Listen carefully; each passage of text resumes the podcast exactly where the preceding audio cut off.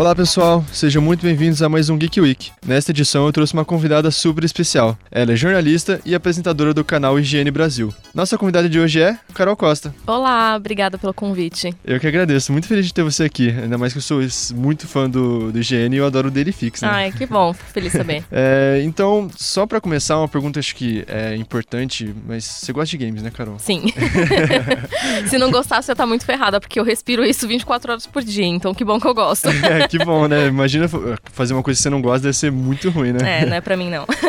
então, seguindo essa vibe, quando você começou a se interessar por esses, pros games, essas coisas? Uh, acabou sendo uma coisa muito orgânica, porque na minha casa, quando eu cheguei, já tinha um videogame. Por sorte, meus pais tinham um, um Dactar, que é a versão brasileira do Atari, e eu cheguei, uma das primeiras memórias assim que eu tenho na vida é de estar jogando junto com a minha mãe. É, enfim, eu cresci muito dentro desse meio e isso foi um hobby que cresceu comigo também. Depois fui ficando mais velha e começava a jogar é, com amigos da, do bairro, com os meus primos, na locadora do bairro, enfim, foi uma coisa muito natural. E eu sempre levei isso muito como hobby mesmo. É uma coisa que, ah, eu gosto de fazer isso, é, eu faço no meu tempo livre. E depois eu comecei a cursar jornalismo e acabou virando uma parte da profissão, assim. É, o que era uma paixão virou uma paixão, mas também um ganha-pão. Então é, teve essa fusão, assim, Casou de. Casou os dois mundos perfeitos, né? É. É, você falou de pegar game na locadora, nossa, isso era isso era muito legal, porque tinha locadora que você podia ficar para jogar também, né? Sim, tinha Aí isso. Aí você pegava, tipo, os amigos, ficava lá, tipo, a tarde inteira só, só jogando, eu lembro muito disso. Eu fazia muito esquema de pegar fita na sexta-feira, porque aí você conseguia ficar o fim de semana, né? E devolver é. na segunda-feira. Então era uma guerra, porque tinha alguns jogos que eu não sei por que motivos, tipo, é o Tartarugas Ninjas, o Turtles in Time, era um do, uma da, da, dos cartuchos que eu pegava toda sexta-feira. E aí eu torcia para ninguém tá, pegar ele antes, porque eu queria ficar o final de semana inteiro. E acho que só tinha um lá na locadora, porque às vezes ele não, não tava lá. A semana inteira, ninguém pega, ninguém é, pega. torcendo pra na sexta-feira ninguém pegar. E primeiro, e dava certo às vezes. Então, as primeiras plataformas que você jogou foi é, Atari e. E depois eu tive um Super Nintendo. Super Nintendo? É, foi o primeiro videogame que eu pedi pros meus pais. Eu tive contato com ele na casa assim dos meus primos, meus primos eram mais velhos. Então eu acabava conhecendo as coisas primeiro por eles, né? É, e aí depois. É, e aí eu voltava para casa toda interessada. Então eu pedi um Super Nintendo pros meus pais. Eu tive o Super Nintendo depois de um bom tempo que ele tinha sido lançado. Acho que a galera já tava, tipo, embarcando uhum. para outra geração. Mas eu tenho ele até hoje, inclusive. Então foi um xodózinho. Foram, foram os primeiros contatos. Eu não sou da época que tinha o Super Nintendo pra vender, mas eu joguei, jogava com meus primos, meus primos uhum. tinham, então era muito legal. Os primos sempre, sempre tinha algum jogo, uma coisa assim. Todo mundo tem um primo é. que tinha o jogo na frente, né? Incrível. Se você não tem esse primo, você é esse primo, provavelmente. Eu, a minha prima, ela me apresentou o Crash Bandicoot. Uhum. Aquele do PlayStation 1, que tinha aquela trilogia fantástica, então eu fiquei, tipo, apaixonado por aquele jogo e foi. Acho que foi esse o jogo que eu comecei a, a gostar de videogame, foi de PlayStation 1. É verdade. Ah, legal. Eu acho que o meu foi o Donkey Kong, porque minha tia jogava muito, né? Eu tenho um primo que ele é mais novo do que eu. É, os outros primos são mais velhos e é, é, quem jogava mais na real era minha tia. E eu lembro que quando eu ia passar férias na casa deles e tudo mais, ela voltava do trabalho ou antes de trabalhar, ela ligava o videogame e jogava junto com a gente. E era meu modelo, assim, eu queria muito isso na vida. Eu vou crescer e vou jogar videogame antes de trabalhar e depois que eu voltar. Mal sabia eu que eu ia fazer isso durante o trabalho também, mas é, acho que Donkey Kong foi o que me marcou nesse sentido. Tanto que eu tenho é, o Donkey Kong Country 3, que é um dos que eu, é o que eu mais gosto, apesar de saber que o 2 é melhor, mas eu gosto muito mais do 3. É, eu tenho comigo assim alguns rituais, tipo, nas minhas férias, o meu Super Nintendo tá na casa dos meus pais, então nas minhas férias eu sempre zero o 3 e Star Fox do, do hum, 3DS que eu tenho. Então virou um ritual, assim, que acho que é o momento em que eu sento, eu lembro da minha infância é, e, e, pego, assim, para mim. É, é, super divertido, eu gosto bastante. É, é legal. Eu, eu, eu tenho um ritual parecido, mas, tipo, é com, é com The Last of Us, que eu hum. sou apaixonado por, pela Naughty Dog, enfim. É, eu nas minhas férias também eu pego o The Last of Us, eu zero do, no fácil, no normal, no difícil e no modo sobrevivente. Você já sabe de cor, assim, é. o movimento de todos os instaladores, né? Sim, nossa eu, nossa, eu sou apaixonado, eu sempre faço isso, eu adoro. É, é um ritual assim que eu gosto muito. É que a gente cria um carinho gigante pra, por essas Sim. coisas, né? E na sua carreira de jornalista, como você começou? Eu comecei a, a cursar, eu já, desde novinha, eu já sabia que eu queria trabalhar com jornalismo, mas eh, eu não tinha um foco exato, assim, eu queria que fosse jornalismo cultural, era a única coisa que eu tinha em mente. E aí eu pensava que poderia ser cinema, música, e eu nunca tinha imaginado games, por incrível que pareça, porque era um negócio que estava tão dentro da minha vida como um hobby, que eu não, não, não liguei aquela chavinha, sabe? De, Sim. ah, eu vou transformar isso numa profissão. E eu acompanhava, quando mais nova, sei lá, revista de games, essas coisas, e eu não não, não tinha trazido isso pro agora. Tipo, ah, dá pra fazer isso agora com internet e tudo É, que mais. antigamente, acho que ah, não, não só por causa disso, mas tinha um preconceito, né? Com a. Também. Jogar videogame. Minha mãe, Uhum. ela ficava maluca se eu ficasse o dia inteiro jogando videogame. Ela falava, vai, vai lá pra fora, vai brincar, não sei o quê. Vai estragar a TV. É, se- eu falo eu falo hoje mesmo, viu, mas se tivesse me apoiado naquela época, eu tava agora fazendo live stream, tava ganhando muito dinheiro. É verdade, é verdade. E, então eu nunca tinha pensado por esse lado. E aí eu comecei a trabalhar com jornalismo. é, aliás, estava estudando e fazendo estágio na área, mas assim, na área cultural, mas nada de games.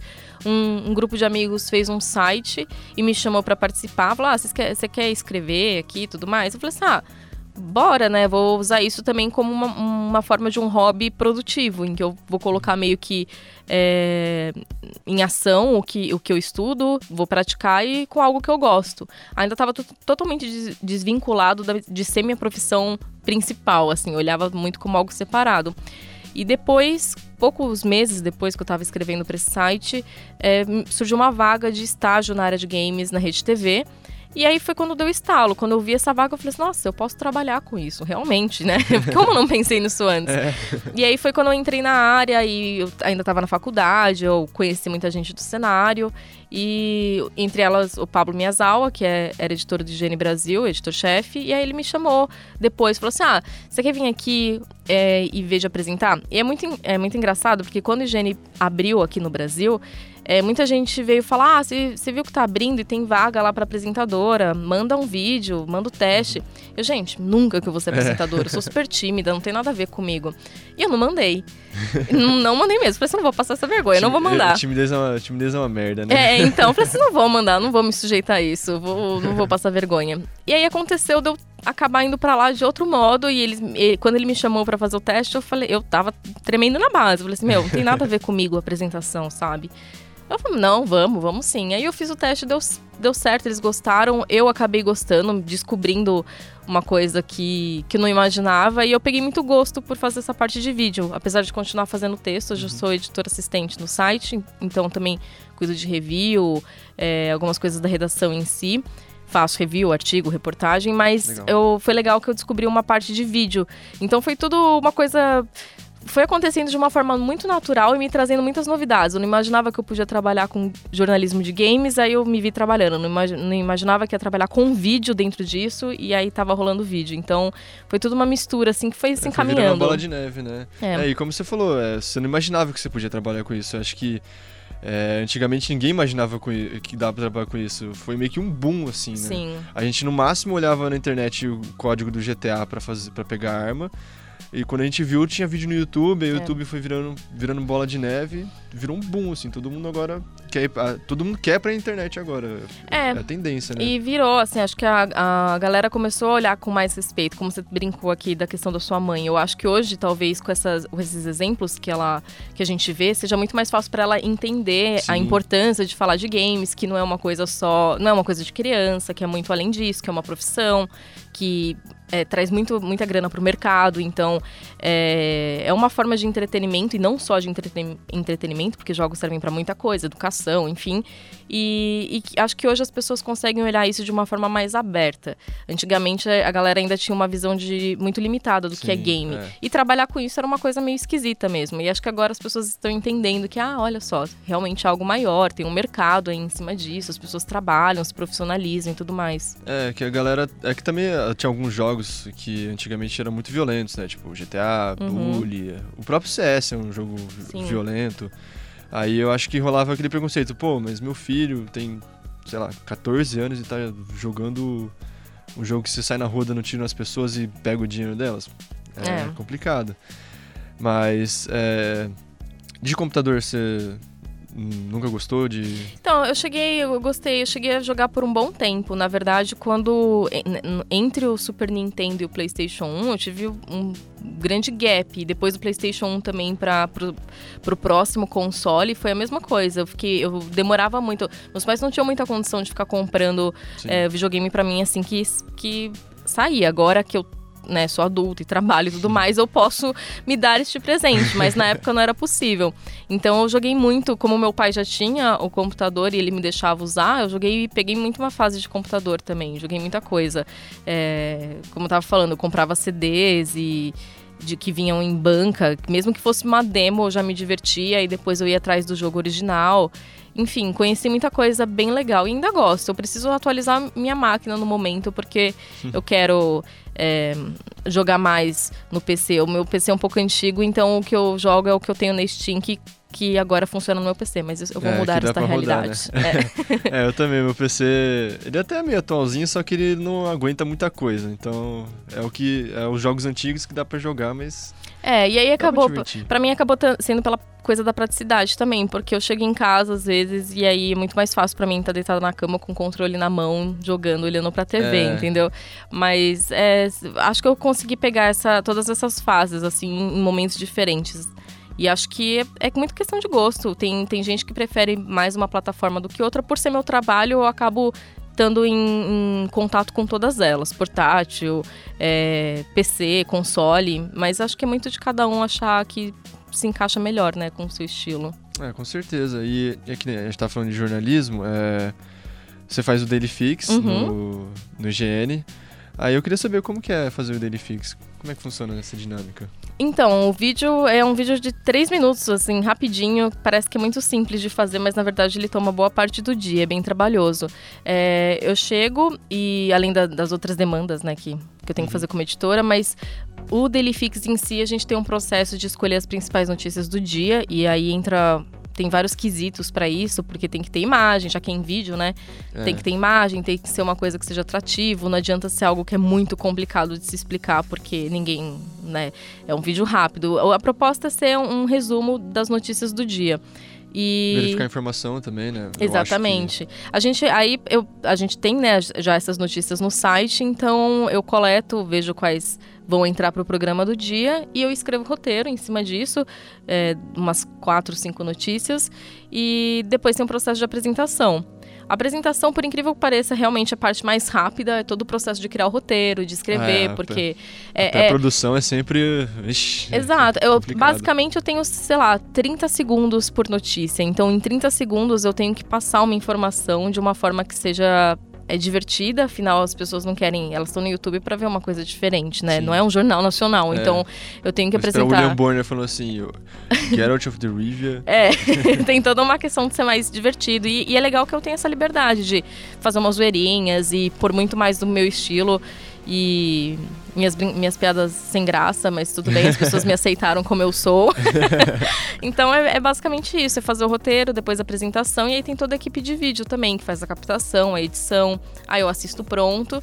E aí fica pronto para publicar e eu publico no site, no YouTube. É, uma coisa que eu perguntar, a edição você que acompanha também ou A gente tem uma equipe de edição, você confia? mas não, eu confio totalmente, a galera é incrível, mas a gente sempre olha depois, a gente assiste até para ver o que, poderia ser diferente ou não, se tá tudo certo. A gente é, sempre tem importante. essa parte de, de aprovação, mas todo mundo lá gosta do que faz, assim, não é uma equipe que não existe um não gamer ali dentro, todo mundo gosta em, em diferentes níveis, de diferentes estilos mas todo mundo sabe o que está fazendo, então isso ajuda bastante. É, é, muito mais fácil trabalhar porque todo mundo tem a mesma pegada, todo mundo sabe do assunto, então dá para confiar no trabalho de todo mundo. Isso é muito bom. É legal, fica, fica mais leve também para trabalhar. Uma coisa que você gosta, assim. Eu, se, se eu trabalhasse. É que eu, hoje eu, eu sou estagiário no SBT, mas se eu trabalhasse com games, eu ia ficar, meu, você é louco. É. Não sei nem explicar. As pessoas às vezes acham que é, é, é simples, assim, que é só jogar o dia inteiro. É, e a gente explica não que não é. é. bem assim. É, é um trabalho. É, meio que uma junção de várias partes, né? Que jornalismo, aí você tem que pegar os games, aí tem edição de vídeo, não sei o quê. É meio que uma junção de um monte de coisa, como qualquer outra coisa, né? Sim. Eu já trabalhei em outras áreas do jornalismo e eu vi que não era para mim. Eu realmente tenho essa necessidade de trabalhar com uma coisa que eu gosto. Então eu acho que, tipo, eu consigo unir muito bem, mas é trabalhoso maravilhoso. Às vezes a gente tem. Eu sempre dou o exemplo de Red Dead Redemption 2, porque eu gosto muito, muito de Red Dead. E, quando, e eu tava muito ansiosa para sair o 2. Tanto que no primeiro vídeo que eu apareço no IGN, e isso é um vídeo que tá super escondido, que na verdade perguntam: ah, o que, que você espera da E3 2016? E, e aí tinha uma brincadeira de tipo, ah, se, e se pudesse pedir alguma coisa absurda, assim, né? E aí eu falo, ó, ah, eu sei que a Rockstar ela não aparece na E3, mas se pudesse pedir uma coisa absurda, eu adoraria que eles anunciassem Red Dead Redemption 2. Nossa. Aí na época um monte de gente ficou, ai, nada a ver, nem vai ter, nem vai ser esse nome. Vai. Então, e aí saiu, na hora que saiu, foi que, né, eu só sorri, momento. só esbocei. E então eu tava muito empolgada para esse jogo. E aí quando chegou, eu tive três dias para jogar, para zerar, para poder escrever a crítica. Então foram três dias que eu não dormi, que eu se levantava para Nossa, em três dias eu, eu, acho que eu demorei 15, 20 dias. Exato, é Caraca. assim. É realmente, porque geralmente os códigos chegam para imprensa antes, né, do lançamento, mas é um período curto, faz parte. E aí a gente tem que se dedicar totalmente pro que tá fazendo, né? Então é, porque... foram três dias que eu realmente. Eu, literalmente não dormi. Eu virei as, as três noites para conseguir terminar é, e Red poder Dead escrever. Red Dead, Red Dead tinha o quê de campanha? Tinha a um... campanha eram 56 horas, uma é, coisa assim. É uma campanha gigantesca, é. enorme. Fora o, o mundo aberto que, que tem, né? Que você tem missões secundárias, aí você fala assim, ah, vou só fazer aquilo lá e já volto. É, de 56 horas é infinito, então é. depende de você, né? E aí foi isso. E aí óbvio, eu gosto muito da série e foi muito, para mim foi uma honra muito grande. Eu coloquei minha alma nesse review porque eu, era uma coisa que eu tava gostando de fazer, mas era uma coisa muito exaustiva também, tanto que é, depois que eu entreguei, né, a, a crítica, eu tive um, um, dia de folga em que eu capotei. Eu simplesmente apaguei do mundo. E aí, um, um mês depois que eu tinha terminado, eu falei assim: eu, eu, já tinha terminado o jogo, eu desinstalei, eu instalei de novo. Aí eu falei assim: tá, agora eu vou jogar como é, fã. Isso. Então agora eu vou curtir, agora eu vou jogar com calma, agora eu vou é, fazer tudo que eu queria fazer com calma, sem correr. Já sei a história, mas tudo bem, eu gosto do jogo, não vai estragar. Então tem muito disso, assim. Às vezes você tem que entender que os momentos não vão ser tão mágicos assim. É muito. É, quando você trabalha com uma paixão, em alguns momentos você tem que colocar a paixão de lado para pegar totalmente o lado profissional. É muito diferente você jogar um jogo por uma crítica e você jogar para se divertir. Porque por uma crítica você tem que prestar atenção em todos os, os aspectos técnicos, é, você tem que ter uma visão muito diferente. E óbvio que, né, que o lado fã também tem que falar, afinal você está falando com fãs. Então o seu lado fã também tem que tá ali presente, mas de uma forma muito mais contida, digamos assim. Sim, com certeza. Mais sábia, você tem que saber colocar ela de uma forma muito melhor. E aí, quando você vai jogar pra se divertir, você não tá. Sei lá, você só tá é. ligando pra experiência, é isso. Então, às vezes, é, é difícil pra gente colocar. Eu tava muito ansiosa pra jogar, e aí na hora que eu peguei, eu pensei, caramba, mas eu não vou nem dormir nesses dias, eu não é, vou curtir, cê, cê vai ser vai difícil. Mas tudo bem, e depois foi legal. E eu joguei depois também, e, enfim, a gente dá um jeito. É, foi. É, você falou que você jogou rápido. A, a campanha eu demorei acho que uns 20 dias para terminar, mas eu também foi meio rápido, porque tem tanta coisa pra fazer no Red Dead. Sim.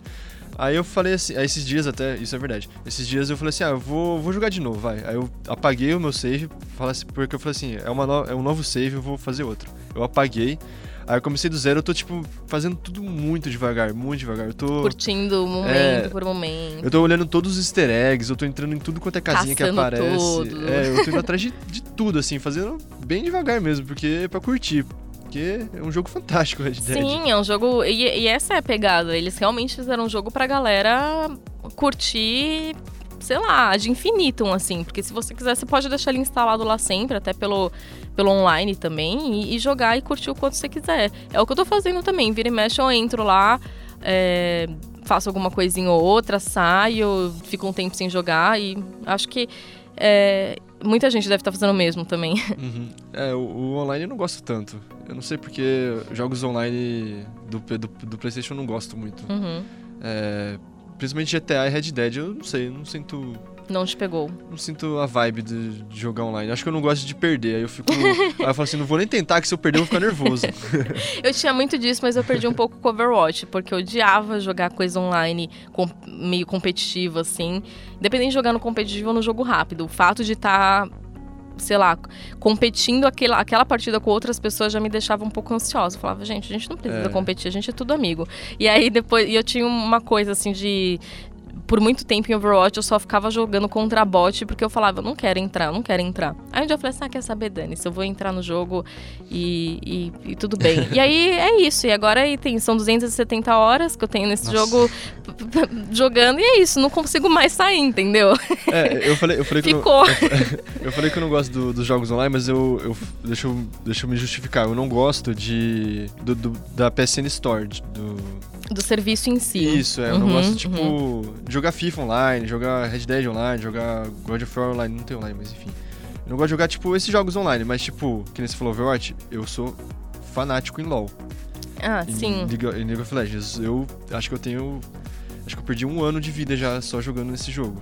De tão viciado que eu sou. Uhum. E eu passo nervoso, e que nem eu falei, eu não gosto de perder. Quando eu perco, eu fico nervoso. eu não gosto de perder. ah, mas faz parte. Eu, eu chego em casa do trabalho, às vezes eu falo, ah, eu vou desestressar. Todo ah, dia, pelo menos sim. uma partida de Overwatch vai. Pelo menos uma. Aí eu falo, ah, eu vou me desestressar. Não dá cinco segundos, eu já falo, ah, caramba, não tá fazendo o que tem que fazer. Vai pra carga. Tipo, mas tudo bem. é, é, eu falo, é a mesma coisa. Eu chego em casa assim, 9 horas da noite, ah, eu vou jogar uma partida de LoL, porque assim, eu, a primeira eu sempre ganho, nunca ganho. A primeira eu sempre ganho, aí eu vou ficar de boa, eu vou animar, vou jogar outra. Vou dormir tranquilo. É, passa uma, passa duas, passa três, chega três da manhã, não ganhei nada. Foda-se, vou dormir.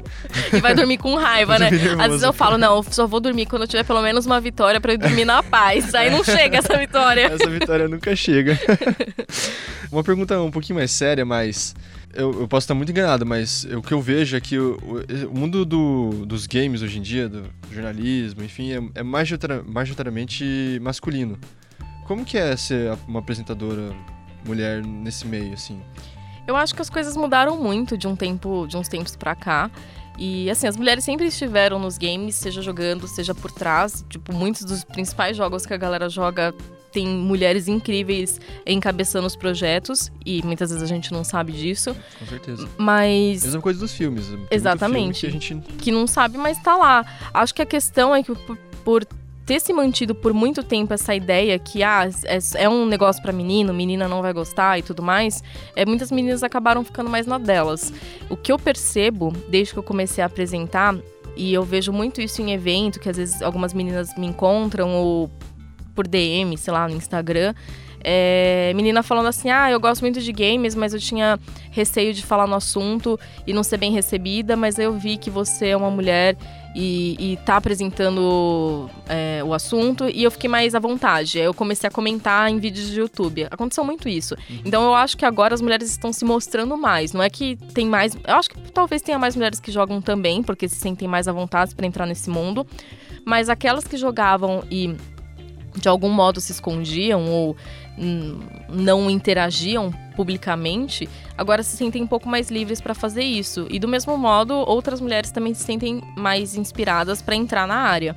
Para, sei lá, seja jogando, seja como jornalista, como desenvolvedora. Acho que a gente tem tido um movimento cada vez maior de, de uma representação feminina melhor, tanto com as minas que jogam e trabalham, quanto com as próprias personagens.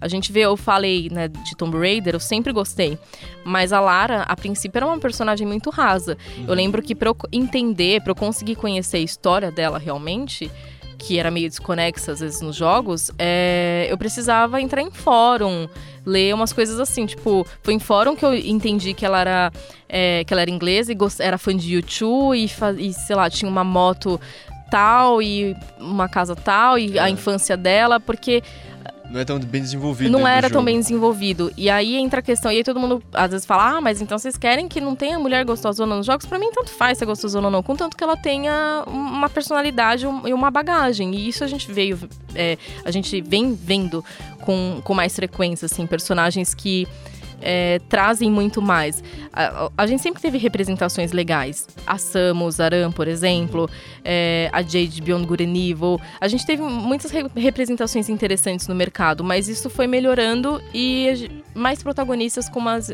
com histórias mais profundas. A Eloy de Horizon Zero Dawn, por exemplo, por mais que ela seja padrão visualmente, ela é uma guerreira, ela tem uma, é, ela tem uma história... puta história. E aí, isso que é legal, sabe? Você entender, você se, realmente se apegar é, a, a, própria Lara, no reboot de 2013, eles fizeram já uma coisa diferente. Por mais que ela fosse é, uma heroína grandiosa, ela também era humana, ela também tinha fragilidade, ela também tinha uma história atrás disso. Isso era muito mais fácil para as meninas se conectarem, entendeu? É, até no modo dela se movimentar no jogo, você sentia que ela. Não, não era fala... mais humano, né? É, mais humano do que uh, o, os jogos antigos. Era mais robô, é. assim. Então, era uma, é uma coisa muito. Eu acho que isso também influencia de trazer novas meninas que sei lá, às vezes não, não são tão ligadas na área, mas podem ver um, um, vídeo, um trailer, um gameplay e ficar interessada em jogar também. Então acho que é um movimento que ainda existe é, muita resistência. É, por parte de alguns grupos, assim, de que mulheres falem sobre jogos ou gostem de jogos, ainda existe uma coisa de desconfiança. O que eu mais percebo é que quando é um cara falando, apresentando uhum. jogo, tudo bem, é um cara falando. Agora, quando é uma mulher, existe muita desconfiança. Do tipo, ah, mas será que ela realmente sabe o que ela tá fazendo? Ela é, joga, sim. ela tá ali, há quanto tempo? Então, isso não acontece com homem. Você não vê um homem que vai apresentar alguém, ninguém chega nele e pergunta se ele joga e se ele gosta realmente, ou se ele sabe o que ele tá falando. É simplesmente o que ele falar, falou. E aí isso eu acho que tem sido quebrado aos poucos. As pessoas estão acostumando a ver outras mulheres falando disso. E é isso, a gente sempre esteve aí e vai continuar. Sim, é, é, é, cresce cada vez mais. Tem um monte de streamer agora que a gente vê na Twitch, em outros canais que fazem streams. É, mas uma coisa que eu percebo quando eu jogo LoL, jogo Overwatch, esses jogos online, é que o ambiente desses jogos é muito tóxico. Tipo, a galera não pode ver uma mulher no jogo e já fica assim, caralho, passa celular, não sei o que, deve ser, deve ser feia, deve ser gorda, não sei o que. Tem um preconceito enorme que, na minha opinião, é muito babaca, tipo, é, ridículo. Eu não jogo com chat aberto. Não é. jogo. Aí, aí cria esse, não medo, mas tipo, encheção de saco. É, eu me tipo... poupo, eu me poupo é. disso. Em Overwatch eu não, não, jogo com chat aberto, não. Se alguém estiver me xingando, o problema é dele, eu não sou obrigado a ouvir, eu tô jogando para me divertir. Não que isso seja o certo, acho que é, se eu quisesse participar, eu não tinha que ser é. impedida pelo medo, entendeu? É que não eu realmente não ligo de fazer parte e não quero. Também já tive. Eu tive muita dor de cabeça com isso na época de Tibia. Foi quando eu percebi que realmente existia uma resistência. Pra você ver que é um negócio que é, é ridículo, assim, Tibia, sabe? É. Mas. É, eu acho que eu torço para que isso mude cada vez mais. Assim, eu acho que por mais que existam ainda pessoas é, com uma cabeça muito pequena, independ... e é engraçado que independente da idade, às vezes é uns caras, tipo, marmanjão com um filho que, que faz esse tipo de comentário, assim. Mas por mais que existam essas pessoas, existem aquelas outras e tem aquela parcela dos caras que querem mais é, participação das meninas também e veem isso como algo normal, respeitam, é isso aí, vamos jogar junto e beleza. Então acho que quanto mais isso ficar mais forte, mais a gente vai ver é, de uma forma natural. E mais as meninas que já, que já jogam vão sentir a vontade para participar mais efetivamente da comunidade, entendeu? O que eu sinto é que tem muita menina que joga, mas que se poupa de ficar participando de comunidade porque não vale a pena. É, porque é que eu falei, muito tóxico, não tem respeito. Os, é, que a maioria é molecada também, mas enfim, isso não justifica. É, eles não têm respeito, eles ficam falando um monte de merda só porque é, é. menina é. e fica tipo uh, um monte de virgão lá. Ai, gente, é jogo, pelo amor de Deus, vamos é. jogar e se divertir, sabe? O tempo que você gasta xingando alguém na internet, você podia estar tá upando seu personagem. Então Exatamente. pensa nisso. Podia estar tá pegando algum, algum item bom. É, um item lendário, sabe? pensa nisso, não gasta seu tempo xingando os outros. Vai jogar. Eu, eu também, eu, eu, jogo com o chat aberto, mas tipo, eu não falo nada, só fico. Eu leio e dou risada, mas uhum. aí quando eu vejo uma coisa assim, quando eu vejo que tem uma mulher, tipo, jogando comigo, ficou tipo assim, pô, velho, esse cara podia ficar quieto, né? é, eu acho falar. que é, parte também, eu sei que é difícil por, por, parte dos caras, mas em situações como essa, é o cara que tá jogando e tá vendo e acha que é ridículo, pode entrar no chat também e defender a mina. Não, é óbvio que o outro, ah, é gado demais, não sei o quê. É. Mas dane-se, sabe? Acho que também parte da. Quando a gente fala de melhorar uma comunidade, a gente. É, todo mundo tem uma parcela nisso, todo mundo tem responsabilidade nisso. Então você viu, você tá jogando, você viu que a sua amiga tá sei lá, se, se, alguém que tá, uma menina que tá dentro do jogo tá sofrendo algum tipo de, de assédio, de agressão, meu, entra também e fala, ó, oh, cara, para com isso, vamos jogar, deixa a mina, sei lá. Acho que, acho que é muito da galera perceber que não tem voz. E quando esses caras percebem que ele não tem voz, é, eles começam a ficar na deles e prestar atenção no jogo, que é o que deveria estar tá fazendo é, desde o é, começo. É, que também tem muita gente que se mostra nesses jogos, né? Porque tem muita gente que, sei lá, é muito quieta na vida real, mas chega num jogo que não tá, não tá cara a cara e começa a falar. Ah, por coisa. trás do é. computador é, é, incrível, é incrível. Quero ver. Eu tenho certeza que é, metade dos caras que xingam as meninas streamers, coisas assim, se encontrar em evento não vai falar um A, assim, não, sabe? Não vai nem chegar perto. Vai che ou vai chegar e vai ficar nervoso e começar a gaguejar, não vai Não vai falar, falar nada. nada, exatamente. Vai tremer na base. É, mas, mas legal. É, e é, esse mercado dos games, como a gente já falou, é um mercado que teve um boom enorme que gera uhum. bilhões e bilhões e bilhões de dólares reais. É, tanto que a gente tem até os grandes eventos de, de games, como a BGS, até fu fugindo um pouco da BGS, tem o Comic Con, uhum. aí tem a E3. É, você já foi na BGS? Sim, é? todo ano. É, qual a sua experiência? O que, que você pode contar pra de gente? De BGS? É. ah, olha, eu fui. Só um ano da minha vida que eu fui como fã, como visitante. Há cinco anos que eu cubro como, como imprensa.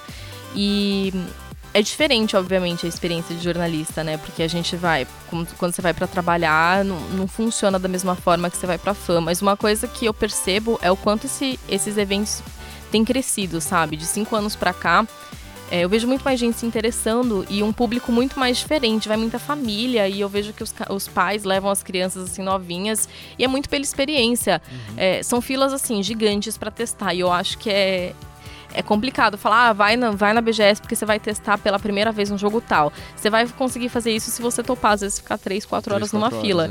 Mas eu acho que é muito pela experiência em si, de você estar tá num ambiente que tem um monte de gente que gosta da mesma coisa que você, que tá falando da mesma coisa que você. E eu acho que isso é muito legal. É o momento que a galera se une e vê que, poxa, o meu, meu hobby, o meu trabalho, ele é algo grande, assim. Tem muita gente aqui que gosta disso também. Então, eu sempre, para mim, é, é uma das épocas mais loucas do ano pra gente que trabalha com isso. No caso de GN, é às vezes mais, até mais louco do que E3, porque a gente é. tá lá, a gente tem stand lá e trabalha direto. É uma semana bem caótica, mas é uma semana que deixa muita saudade. Eu gosto. É, legal. Eu tô, eu tô perguntando porque eu vou na. É a primeira vez que eu vou na BGS esse ano, então é mais uma pergunta de quem tá curioso pra saber como que é. Ah, que... então aproveita, vai com um sapato confortável pra andar, leva água e lanchinho na bolsa.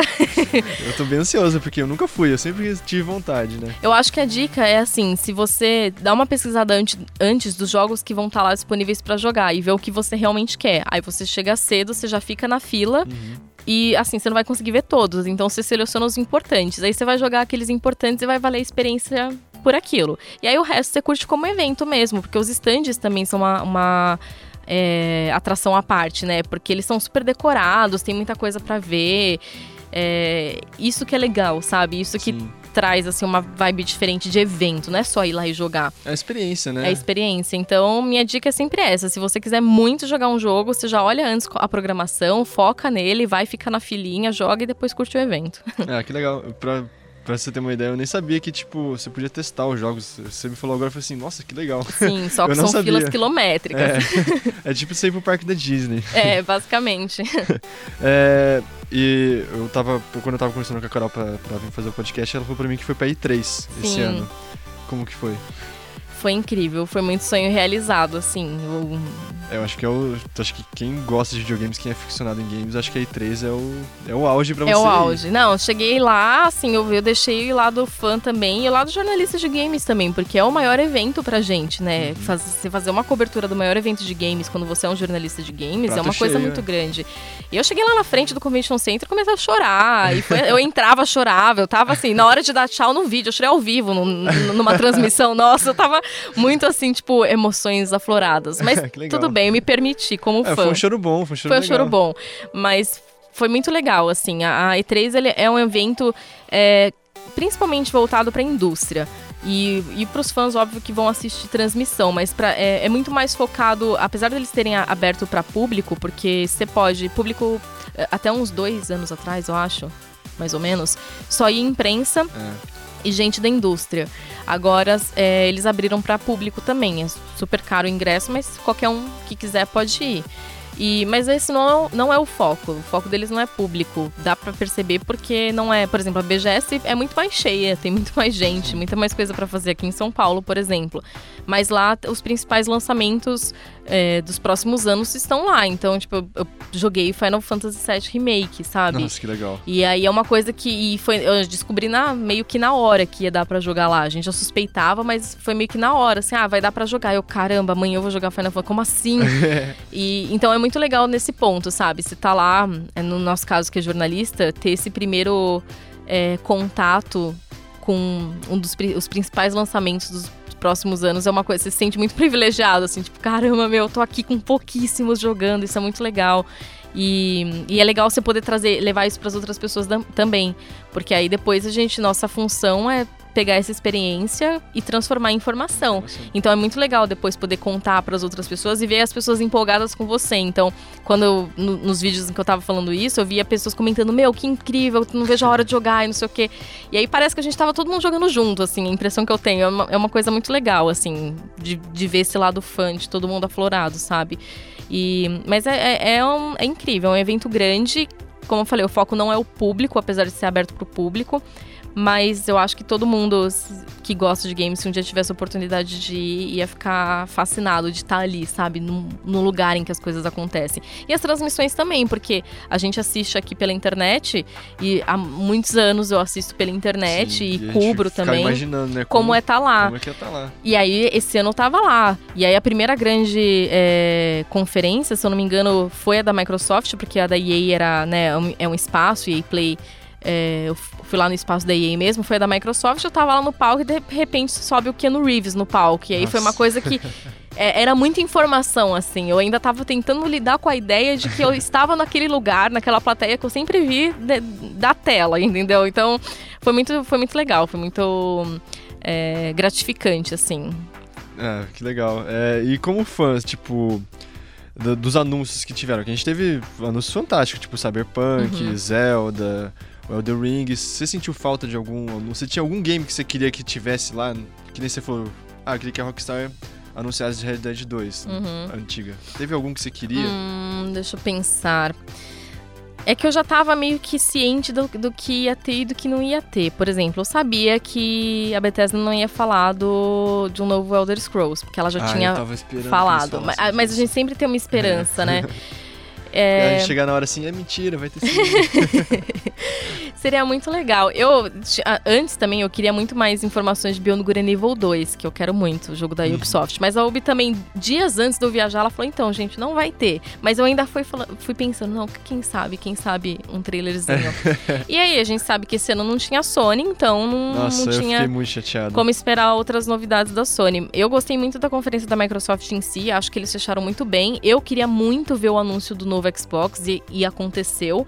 Então eu acho que é, é, esse ano eu tava muito mais na cabeça de nova geração, de apresentar a nova geração. Porque a gente tá no fim, né? A gente tá num, fechando um ciclo. É, os games agora. Pra abrir uma tá, nova tá, geração. Os games agora claramente eles estão.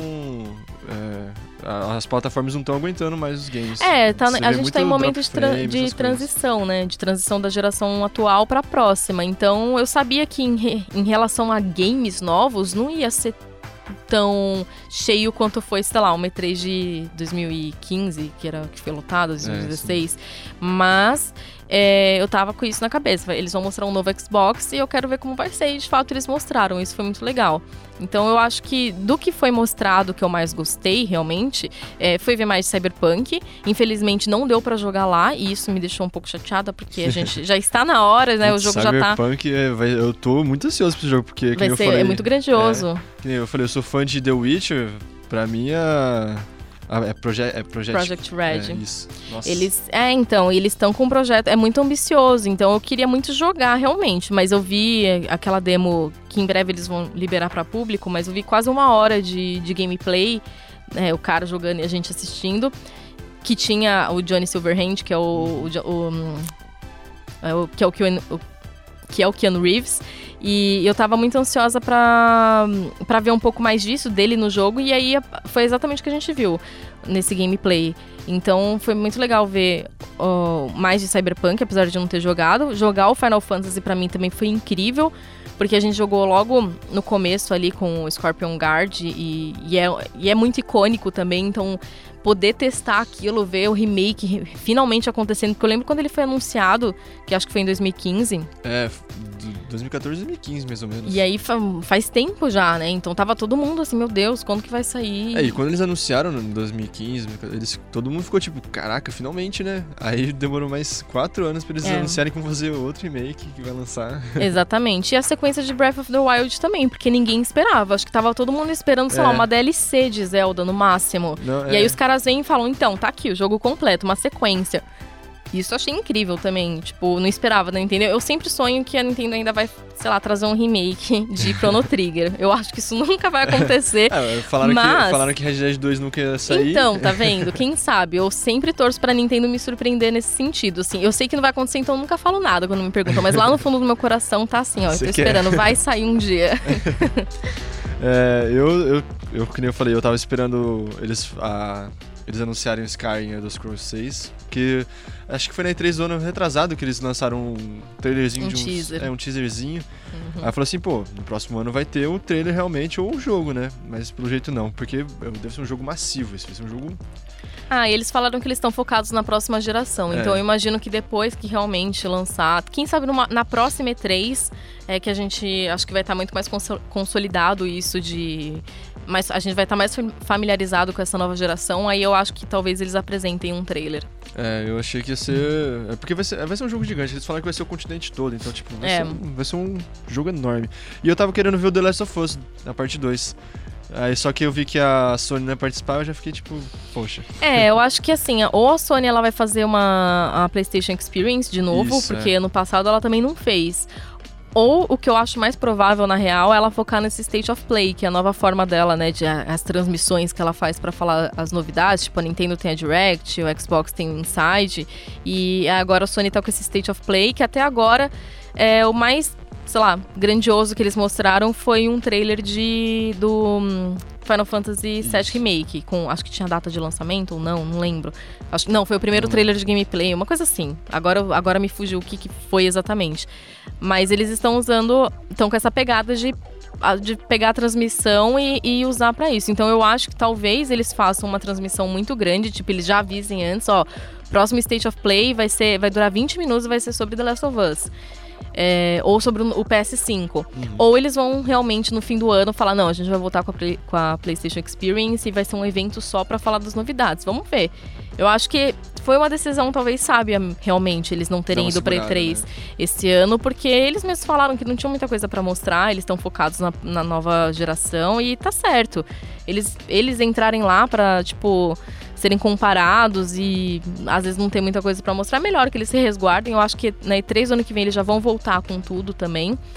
E, e também tem Death Stranding aí para vir, né? É outro jogo que muito provavelmente eles vão, ou eles vão fazer isso, uma transmissão focada, ou eles vão deixar para fazer um grande evento no fim do ano. Por enquanto a gente ainda não sabe. Sony está um mistério aí nesse futuro. É, eu acho que a, PlayStation Experience é muito possível que aconteça. É, voltando um ano, um, um, ano atrás, que você falou que você é muito fã de Red Dead, você ficou triste que Red Dead não ganhou o jogo do ano? então, é que assim, God of War é incrível. É incrível. Eu, já, eu já sabia. Eu acho que foi.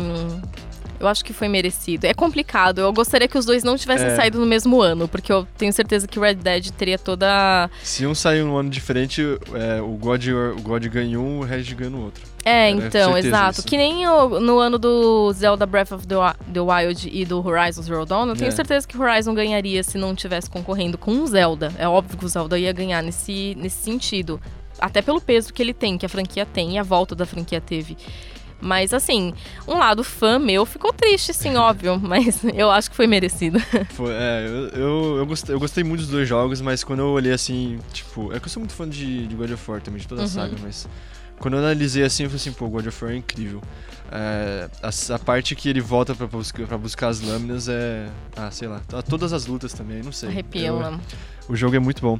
Bom, pra finalizar, qual o seu jogo favorito? Ah, eu acabei revelando isso, né? não pude nem deixar o mistério pro final, mas é Chrono Trigger.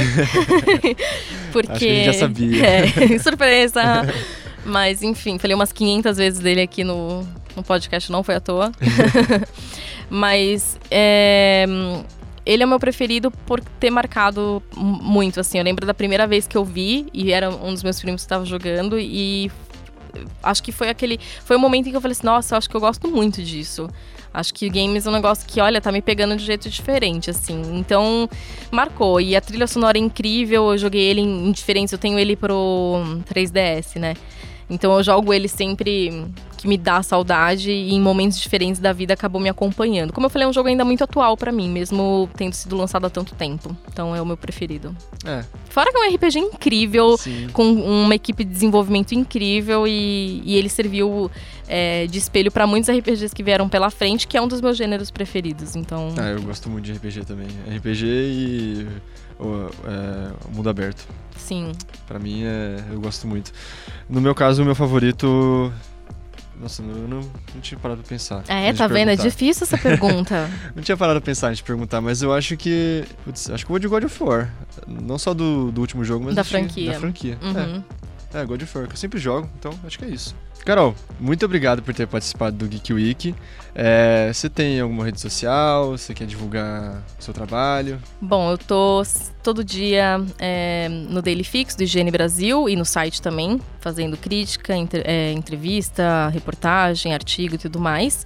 ah, br.higiene.com e minhas redes sociais, arroba, underline, Carol M. Costa, Twitter, Instagram, tudo mais. Bom, galera, segue a Carol nas redes sociais, confere o canal da IGN, que o canal da IGN é super legal, principalmente Derifix. Derifix é divertido, é, tem muita informação pra você que gosta de game também. É, segue a- o Grupo Prisma nas redes sociais, é grupo.prisma. E não deixe de conferir os nossos podcasts nas plataformas Deezer e Spotify. Até a próxima. Geek Week. Apresentação e edição: Matias Martinez. Coordenação: Ana Luísa Pereira e Renata Muniz. Gravação: Francisco Cabral e Ronaldo Tomás. Orientação: Alexandre Tondela. Uma produção: Grupo Prisma 2019.